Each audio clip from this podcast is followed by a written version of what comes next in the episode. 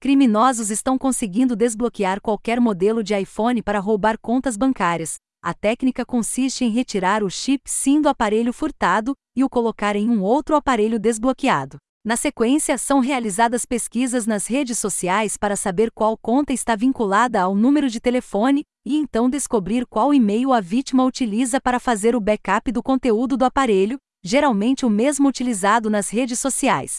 Ao baixar as informações da nuvem no novo aparelho, o bandido procura por informações ligadas à palavra senha guardadas no celular da vítima, provavelmente no aplicativo Notas. A técnica funcionaria em qualquer modelo de iPhone, do 5 até 11. Um técnico em informática, preso pela polícia, afirma que ao menos outras três pessoas dão aulas para criminosos interessados em aplicar golpes com celulares na cidade de São Paulo. As informações são da Folha de São Paulo.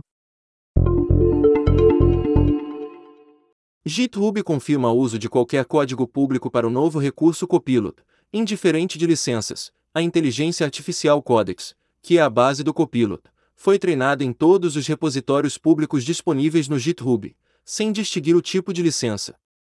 Segundo a desenvolvedora Nora Tyndall, que obteve a informação e a publicou em seu perfil no Twitter, não há precedentes para a violação de conteúdos protegidos por direitos autorais no treinamento de uma inteligência artificial e este seria um momento decisivo para o futuro do software livre em geral. Polícia Federal investe em novo sistema unificado de biometria. A ABIS, solução automatizada de identificação biométrica, oferece exatidão no cruzamento de dados, consultas de impressões digitais e reconhecimento facial. A capacidade inicial do sistema é de 50 milhões de cadastros únicos, mas pode ser expandida para identificar os dados de até 200 milhões de brasileiros. As informações são da Agência Brasil. A Argentina estuda projeto de lei para pagamento de salários em moedas digitais. Os trabalhadores teriam a escolha de receber seus salários em moedas virtuais e seria uma alternativa ao estrito controle de câmbio no país. As informações são do site Infobae. Sete brasileiras estão no top 10 de unicórnios da América Latina.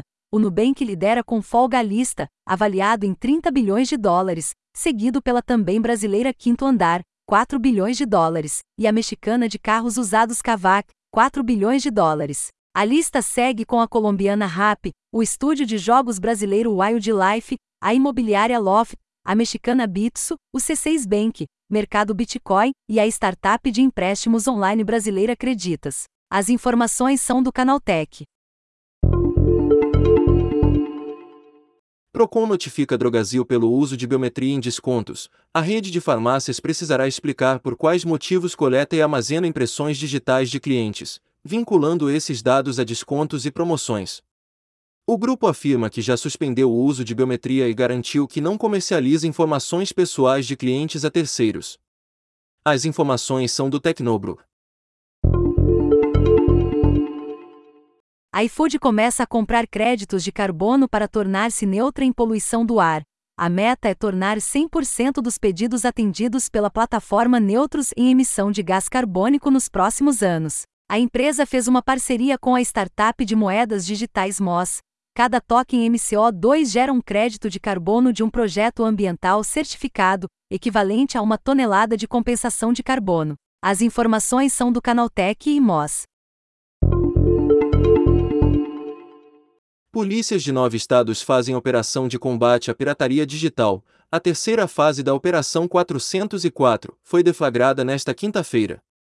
Os policiais cumprem 11 mandados de busca e apreensão, além do bloqueio e suspensão de sites e aplicativos de streaming ilegal, desindexação de conteúdo em mecanismos de busca e remoção de perfis e páginas em redes sociais. As informações são da Agência Brasil.